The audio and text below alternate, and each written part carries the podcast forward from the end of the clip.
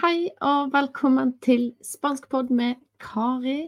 Mitt navn er Kari Margrethe Erstad, og jeg har podkasten Spanskpod med Kari, som du hører på nå.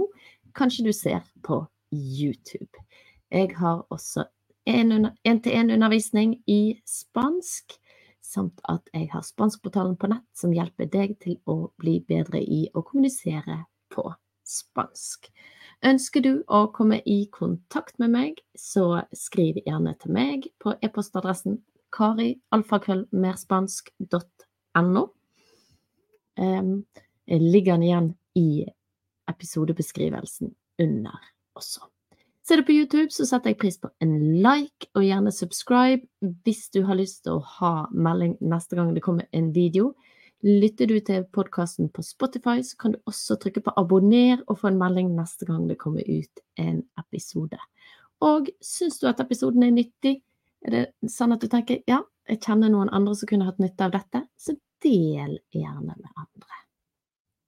Og når det er sagt, så skal vi hoppe inn i dagens tema, som er refleksive verb. Og jeg tenkte å først bare begynne med noen få, men så ble det liksom litt og litt flere verb her.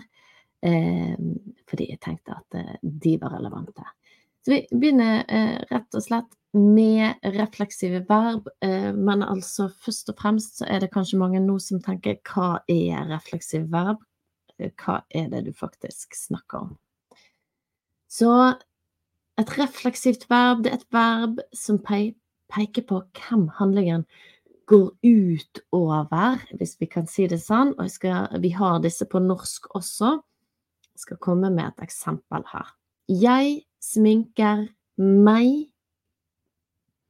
Da er det meg som blir sminket av meg. Sant? Så det er jeg som gjør sminkingen, og det er jeg som blir sminket. Og det er sånn at vi har mange refleksive verb på spansk, eh, mange på norsk, og så er det sånn at noen er refleksive på spansk der de ikke er refleksive på norsk. Og det blir ofte litt rart for oss, men disse må vi rett og slett bare lære oss. For det er sånn at de blir riktig kun når de er refleksive. Så har du noen verb som endrer mening når de blir refleksive, men disse eh, går jeg ikke inn på akkurat i dag. Men det første er levantarse, det betyr å stå opp. Og det kan være både å stå opp om morgenen, eh, ut av sengen, eller òg når du bare reiser deg opp av en stol. Og når man eh, sier 'jeg står opp', så sier man altså 'me levanta». Det er sånn på refleksiv verb at i ordboken så får de SE bak seg. Levantarse, som indikerer at det er refleksivt. Og mange av disse verbene kan brukes uten å være refleksive også. Levantarse, sant? Me levanto. Jeg står opp. Og det er jo ikke et verb som er refleksivt på norsk, eh, men det er det på spansk. For vi sier bare 'jeg står' Sant? Og jeg reiser meg. Der er han jo kanskje um, refleksiv. Vi går videre til neste verb, vestirse, som betyr å kle seg. Eh, på norsk er det også refleksivt, sant? Me visto, jeg kler meg.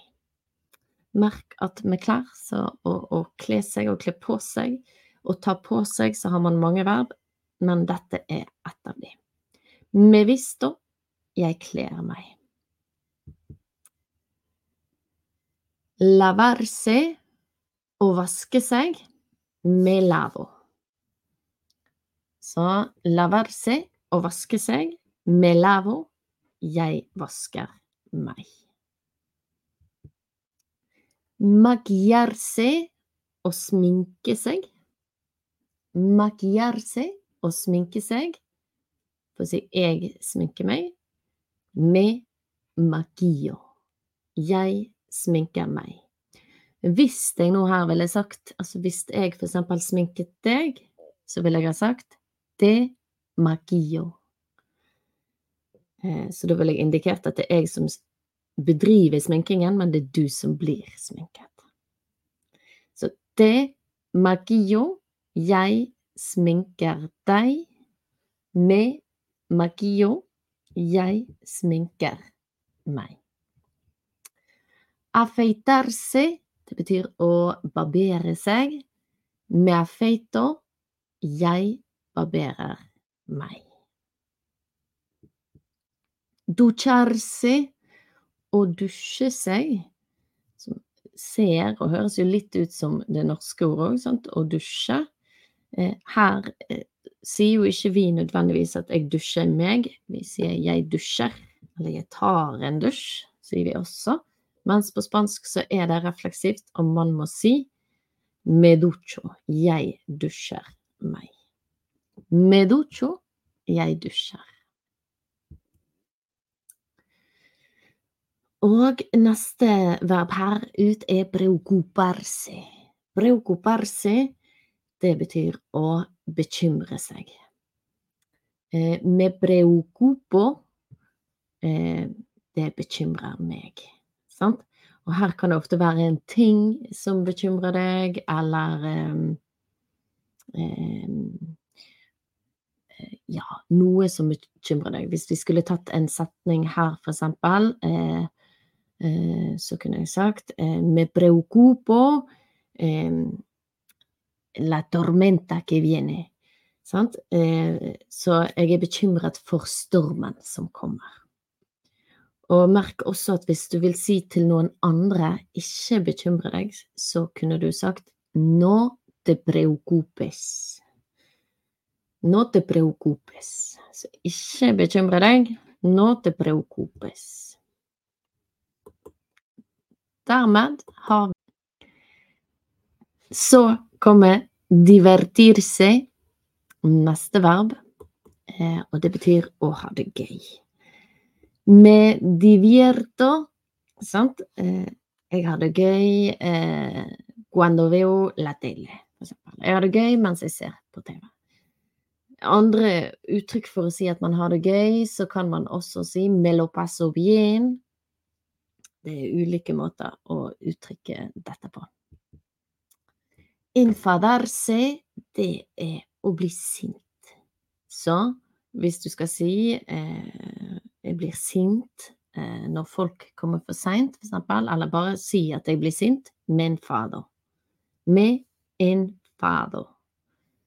Um, og, og, disse verbene bøyer vi likt som andre. Altså hvis jeg skal spørre om du blir sint, så kan jeg si til en faders. Sant? Eh, at det slutter på eh, AR og er et AR-verb. Og hvis det vil si ikke bli sint, så kan jeg si 'no det enfades. Not te. Og det å bli sint her også er det mange ulike verb man kan bruke. Acostarse betyr å legge seg. Altså å legge seg. Og når jeg skal si at jeg legger meg, eh, dette er refleksivt også på norsk, så sier jeg me acuesto. Jeg legger meg. Me acuesto. Relajarse, å slappe av, er refleksivt på eh, spansk. Eh, så når jeg slapper av, og jeg vil si at jeg eh, slapper av, så sier jeg me relajo. Me relajo. Klage på spansk er også refleksivt. Eh, quejarse å klage seg, på en måte. Quejarse eh, når jeg skal si at jeg klager, me quejo. Me quejo. Det var de eh, tolv verbene jeg tenkte jeg skulle gå igjennom nå. Jeg tar en kjapp repetisjon på hvert av de tolv eh, levantarse å stå opp. Me levanto, jeg står opp. Vestirse å kle seg. Me visto, jeg kler meg. Lavarse å vaske seg. Me lavo, jeg vasker meg. Maquillarse, å sminke seg. Me maquillo, jeg sminker meg. Afeitarse, å barbere seg. Me afeito, jeg barberer meg. Ducharse, å dusje. Me ducho, jeg dusjer. Preocuparse, å bekymre seg. Me preocupo, det bekymrer meg. Divertirse, å ha det gøy. Me divierto, jeg har det gøy. Enfadarse, å bli sint. Me enfado, jeg blir sint. Acostarse, å legge seg. Me acuesto, jeg legger meg. Relajarse, o slappe av. Me relajo, jeg slapper av. Og til slutt quejarse, å klage. Me quejo, jeg klager. Og hvis det er sånn at du kunne tenke deg en, en oversikt over 25 viktige verb på spansk, så har jeg laget en sand med bøyningsmønster i presens, eksempler på verbene i bruk, samt litt plass til at du kan skrive inn dine eksempler. Legg igjen en link under i episodebeskrivelsen der du kan skrive inn navnet ditt og e-posten din, så vil du få tilsendt denne oversikten her. Og eh, skulle du tenke at ah, dette med verbtider og eh, sånne ting skulle blitt enda litt bedre på det her, så har jeg også ute et minikurs, Bli tryggere på verbtidene.